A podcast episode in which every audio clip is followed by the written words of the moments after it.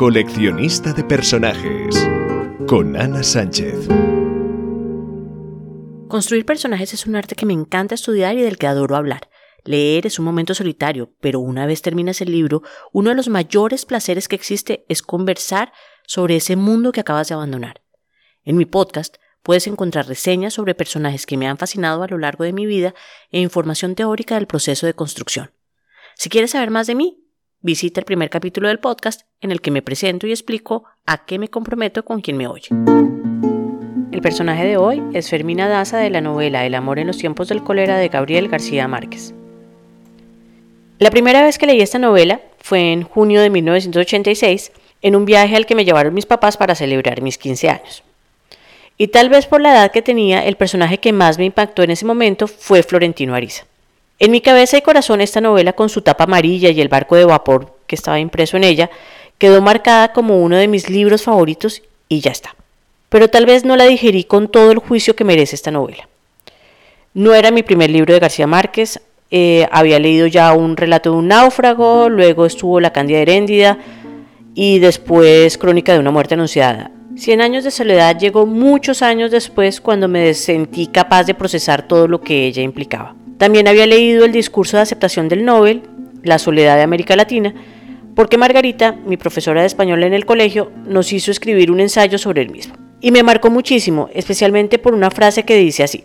Todas las criaturas de aquella realidad desaforada hemos tenido que pedirle muy poco a la imaginación, porque el desafío mayor para nosotros ha sido la insuficiencia de los recursos convencionales para hacer creíble nuestra vida. Y es que acercarse a los libros de García Márquez es acercarse a la realidad más asombrosa y a los personajes mágicos. Pero con la sangre latina corriendo por tus venas puedes aceptar que todos ellos son reales. Esta segunda lectura se la debo a una amiga, Paula Andrea Maya, quien acababa de terminarlo y sentía una necesidad de procesarlo en medio de la conversación, como corresponde con un buen libro.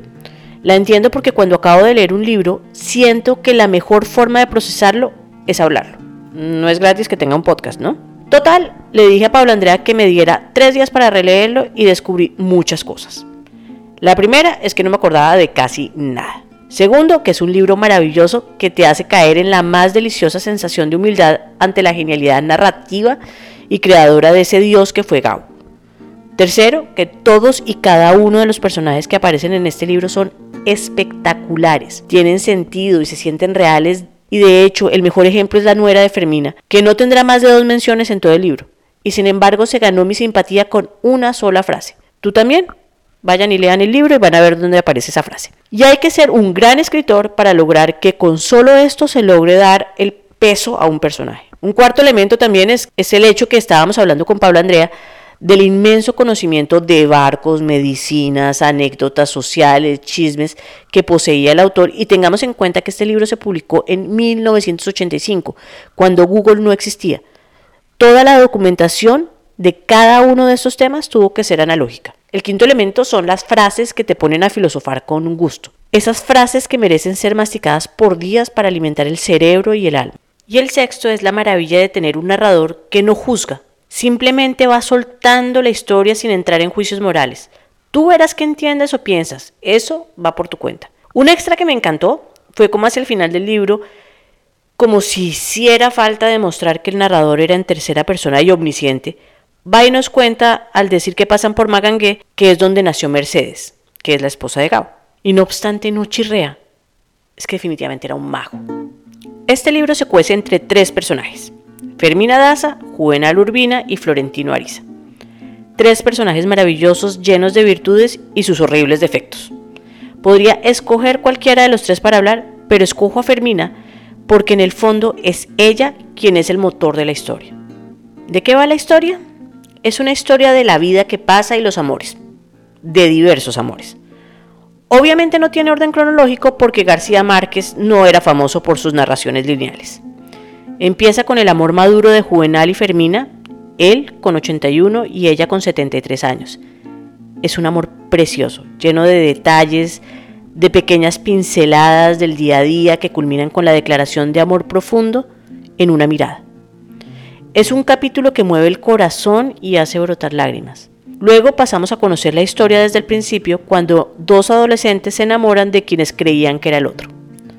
Florentino Ariza, el hombre más enamorado que ha pisado la tierra, vio a Fermina Daza y se enfermó de amor por ella, para toda la vida. Ella se enamora de él también, y el que se interpusiera el papá entre ellos dos solo cimienta más esa historia de amor. Con el tiempo, no crean que mucho, ella se desencanta. Ahora, no les voy a contar todo. Y termina casándose con el megapartido de Cartagena que era el doctor Juvenal Urbina un hombre al que inicialmente ella detesta. Pasan los años y vemos la vida de los tres protagonistas con los buenos momentos y los malos. Todo el libro está lleno de recuerdos pequeños que crean universos, que generan realidad. Juvenal y Fermina en su vida de casados y Florentino viviendo su vida a la espera de que Fermina sea viuda y regrese a él. A lo largo de la historia hay muchos personajes para coleccionar, además de los tres protagonistas.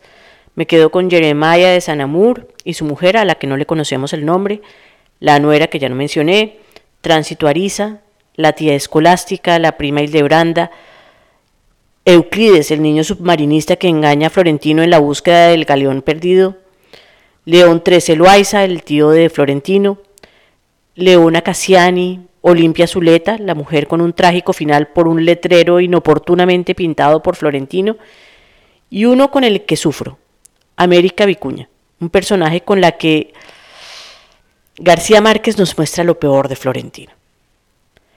Fermina es poder. Es una mujer autosuficiente, inteligente, impactante por su porte, terca, capaz, orgullosa. Habría sido una excelente abogada porque es capaz de encontrar la pequeña grieta de interpretación para imponer su parecer como sucedió cuando Juvenal, después de un episodio nefasto de rabia en los animales de la casa, prohibió que entraran animales a menos de que hablaran. Y ella consiguió el perfecto animal para saltarse la regla, algo que hizo que Juvenal se sintiera orgulloso de ella, que la admirara aún más. García Márquez es maravilloso porque no se limita a montarnos la heroína perfecta. Nos muestra una jovencita luminosa capaz de moverle el piso a Florentino y a Juvenal, un excelente familiar, un buen ser humano, pero que también tenía características detestables. Me recuerda muchísimo a una tía a la que quise con toda mi alma, que también parecía sacada de un libro de realismo mágico. La veo como un ser imponente, convencida absolutamente de su verdad. Me encanta cómo la culpa es la única emoción que no puede superar. Es una mujer que refleja su época y no obstante es avanzada la misma. Ella se conoce a través de las anécdotas que nos la relatan. Es enamorador cuando la ves en la forma en que cuida Juvenal en su vejez. Nos divierte con su terquedad infinita con el jabón, que es una historia en la que Juvenal nos saca una sonrisa, porque todos hemos estado ahí, en esa situación en que decimos, está bien, perdón, así sepas que no era tu culpa, solamente para dejar la pendejada en las berenjenas que detesta primero porque le fueron forzadas en su casa y luego insistentemente preparadas por su suegra para luego encantarle cuando las prueba sin saber lo que eran y luego volverse en plato que representan su amor a Florentino. La forma de perdonar la infidelidad real y luego la falsa a su marido. La relación con sus hijos que es espectacular porque el autor no la convierte a esa relación en el centro del universo de Fermina, pero tampoco los abandona y cómo sus hijos se relacionan con ella. El temor al rumor que vive en su vida a consecuencia de su padre y que define la forma en que ella se comporta en sociedad. Fermina es maravillosa porque siendo la protagonista de una historia de amor de finales del siglo XIX y comienzos del siglo XX, su historia romántica no termina con el matrimonio y la juventud, sino que nos permite ver a través suyo cómo el amor no tiene finales sino variaciones, cómo puede ser más poderoso a los 80 que a los 20. El amor en los tiempos del cólera va de amores. Amores eternos, amores de urgencia, amores brillantes, amores grises. Cada uno de ellos maravilloso. Han pasado muchos años y sin embargo puedo decir que sigue siendo uno de mis libros favoritos. Nos vemos la próxima semana.